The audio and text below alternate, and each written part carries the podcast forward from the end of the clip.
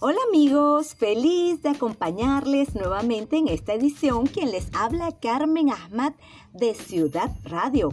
Los invito a seguirnos en nuestras redes sociales arroba Carmen Ahmad-M y arroba Ciudad Radio 18 con excelente información que les traigo el día de hoy en entretenimiento, celebridades, farándula, espectáculos, novedades, curiosidades y mucho más.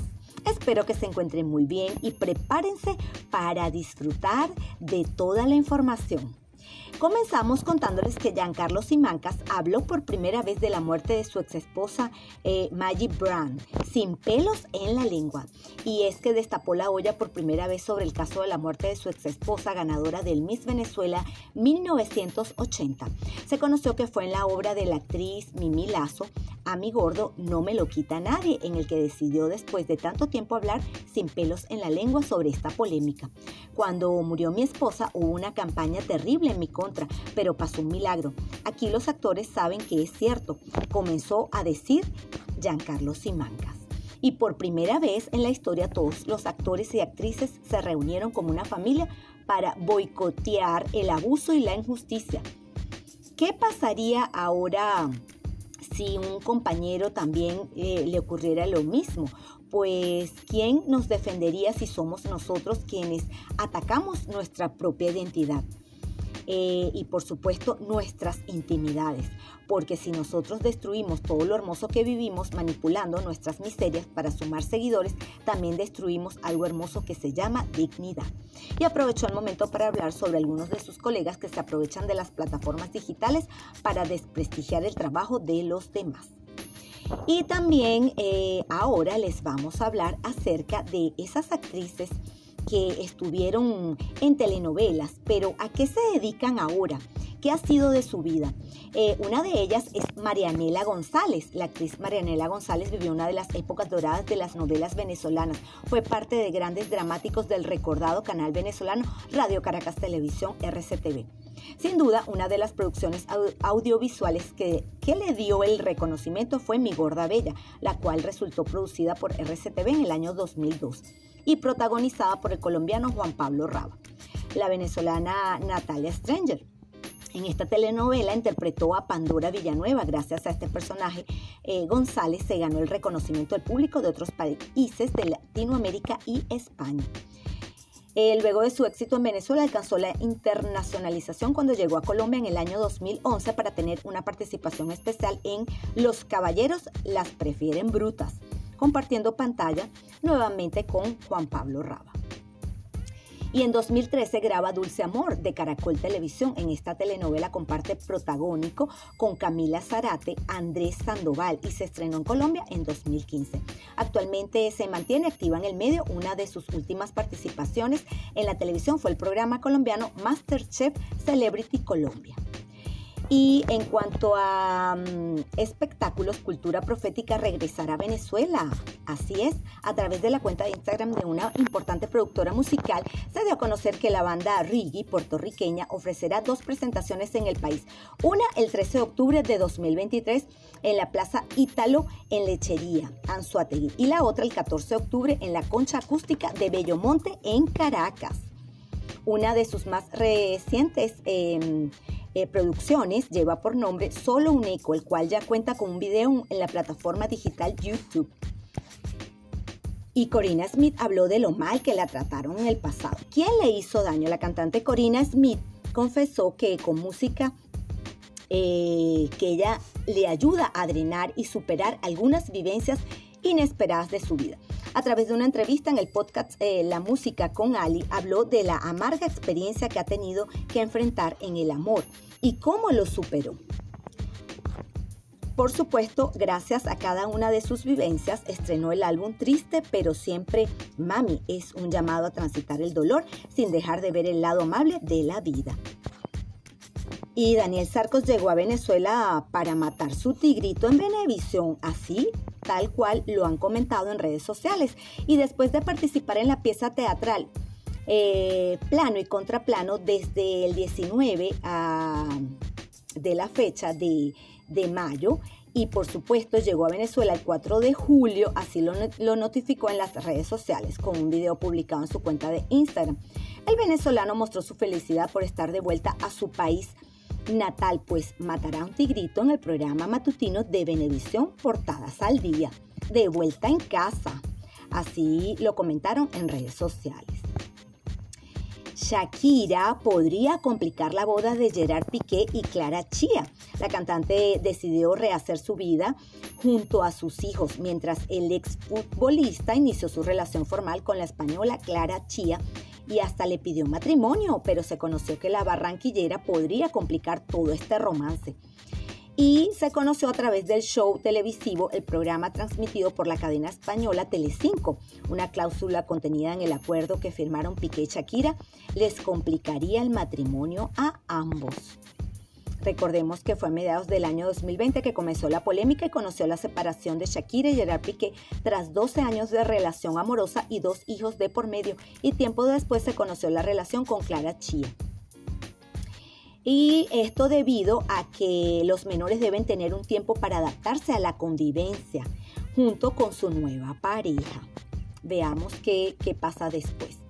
Y Kerly Ruiz reveló cuál fue el detonante para salir del canal de la bolita roja pues a través de una telenovela em, de, que ella realizó a través de programas de La Bomba, reveladora entrevista con su expareja Israel Gómez, la venezolana decidió contar quién fue el hombre poderoso que abusó de ella en el canal.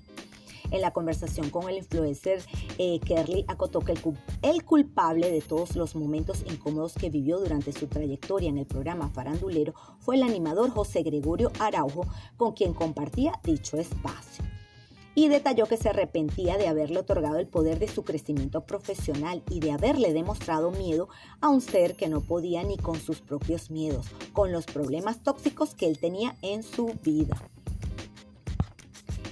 Chantal Bodox, otra de las actrices que brilló en la televisión venezolana. Pero vamos a ver a qué se dedica ahora.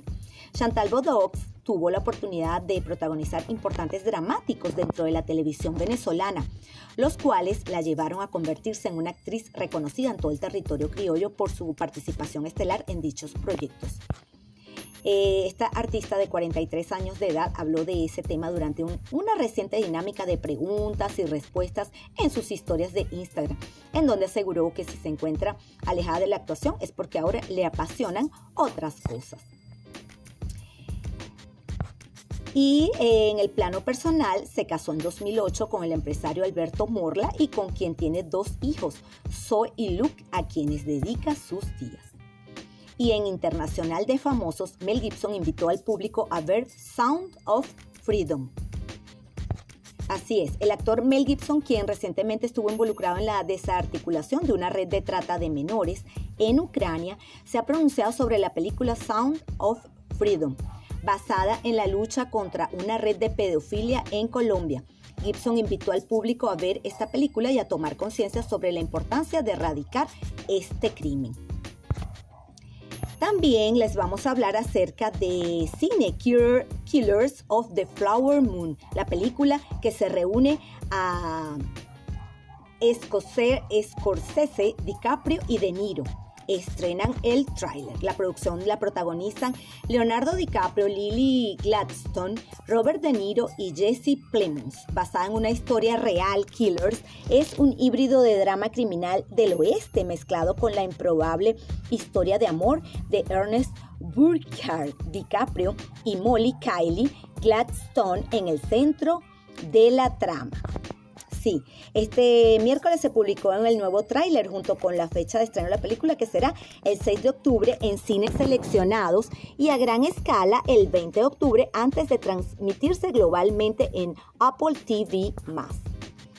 Y Vietnam prohíbe la distribución de la película Barbie. Así es, para mostrar un mapa del mar de China meridional que contradice la postura oficial del país prohibió distribución nacional de la esperada película debido a una escena en la que aparece un mapa que muestra el territorio reclamado unilateralmente por China en el mar de China meridional, informaron este lunes medios de comunicación estatales, Warner Bros. al igual que CNN en una unidad de Warner Bros. Discovery. Así están las cosas. Indiana Jones and the Deal of Destiny decepciona en la taquilla y es que Harrison Ford llevó al legendario Indiana Jones de vuelta a la gran pantalla este fin de semana con Indiana Jones and the Deal of Destiny. Sin embargo, su estreno en taquilla fue inferior a las estimaciones previas. La película recaudó apenas 60 eh, millones en Estados Unidos y 70 millones a nivel internacional elevando la quinta y última entrega de la taquilla global de la franquicia histórica a 130 millones en su estreno de tres días. La película se estrenó en el número uno a pesar de las críticas mediocres del capítulo final de Indiana Jones y se proyecta que gane 82 millones en su estreno de cinco días hasta el fin de semana festivo, por supuesto que pasó el 4 de julio. Y también les vamos a hablar acerca de celebridades y es que muere Leandro, nieto de Robert De Niro, a los 19 años. Eh, esto ha sido una noticia muy triste y por supuesto no dieron detalles acerca de la muerte. Descansa en paz y en el paraíso. Así lo dio a conocer su madre, querido hijo. Las palabras no son suficientes para expresar eh, la alegría que nos dio o la pérdida que ahora se sufre con las familias y amigos, respondió en un comentario en el post. Y también muere Alan Arkin, actor de Little Miss Sunshine, a los 89 años. Y eh, por supuesto sus papeles más reconocidos eh, ha sido en las películas ganó un premio Tony por su debut en Broadway con la obra Enter Loud Thing. Además consiguió un premio Drama Desk por dirigir la obra de 1968 Little Murders, de la que también fue director para la pantalla grande. Amigos, y ahora vamos a hablarles acerca de esas curiosidades, pero Vamos a trasladarnos a la época retro. Vamos a recordar a Cocosete y Susi. Comenzaremos con este par de clásicos de las golosinas venezolanas que aún siguen vigentes, creadas en 1941 por la misma casa conocida como Savoy y que han sido parte de más de cinco generaciones. Son unos waffles rellenos, uno de coco cocosete y el otro de chocolate Susi. La gran calidad de esto les ha significado ser productos de exportación, por lo que actualmente se puede conseguir en muchos países. Y también está barrilete. El barrilete, otro clásico entre los clásicos, no era más que un caramelo masticable con sabor a tutti frutti, nata y fresa. Solía comprarse no menos de tres diarios y cada persona y eran muy económicos e ideales para compartir. Lastimosamente desaparecieron del mercado venezolano. Leche condensada, sin duda, este fue el último tubito de leche condensada más popular de la época. El de la carita, los caramelos de leche Kraft salieron en muchos países, actualmente en Venezuela no se consiguen, pero esto sí era un caramelo de leche delicioso. Caramelo de leche vaca vieja. Era la versión nacional de los caramelos Kraft, solo que muchos más económicos y casi igual de buenos. Costaban alrededor de un medio. Imagínense ustedes en esa época salvavidas. Nadie en tu escuela debía saber que tenías un tubo de estos caramelos si no querías verlos esfumarse de tus manos en menos de cinco minutos. La historia detrás de estos dulces es muy interesante. Irónicamente, Hart Crane, el hijo de Clarence Crane, creador de los caramelos, murió ahogado cuando se arrojó a las aguas del Golfo de México monedas de chocolate. De ellas no tengo mucho que contar, excepto que eran muy económicas e ideales para aplacar una baja de azúcar. Las barquillas de suspiros, aunque nuestra bola de helado era de varios colores, su sabor era el mismo. Fueron muy populares en los años 90. Las chupetas de anillos, a más de una, nos pidieron el empate, ser novios, con estas ricas chupetas en forma de anillo, colores variados y sabor inmejorable. Eran eh, las favoritas de muchos. Y también el papaupa, muchas imitaciones y ninguno como su sabor y aroma. Venía en dos presentaciones, fresa y banana. Chicles papaupa. Y eh, por supuesto los cigarros de chocolate. Su envoltura hacía alusión a unos cigarrillos. La calidad del chocolate no era muy buena. Su relleno era un tanto extraño. Nunca se logró descifrar ese sabor, pero no era de total agrado de muchos. Estos fueron algunos y por supuesto también polvo dulce con sabor a uva. Bip, bip. Te dejaba la lengua y el dedo índice manchados. Costaba tan solo un bolivita y por lo general no se compartía. Esto es parte de lo que les traje hoy amigos, espero que lo hayan disfrutado. Quiero agradecerles a todos por el apoyo y el cariño que me brindan día a día.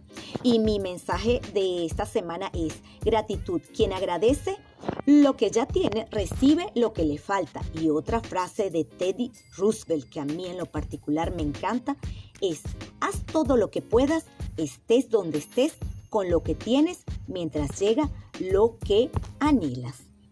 Amigos, cuídense mucho y será hasta una nueva oportunidad. Se les quiere un abrazo desde la distancia.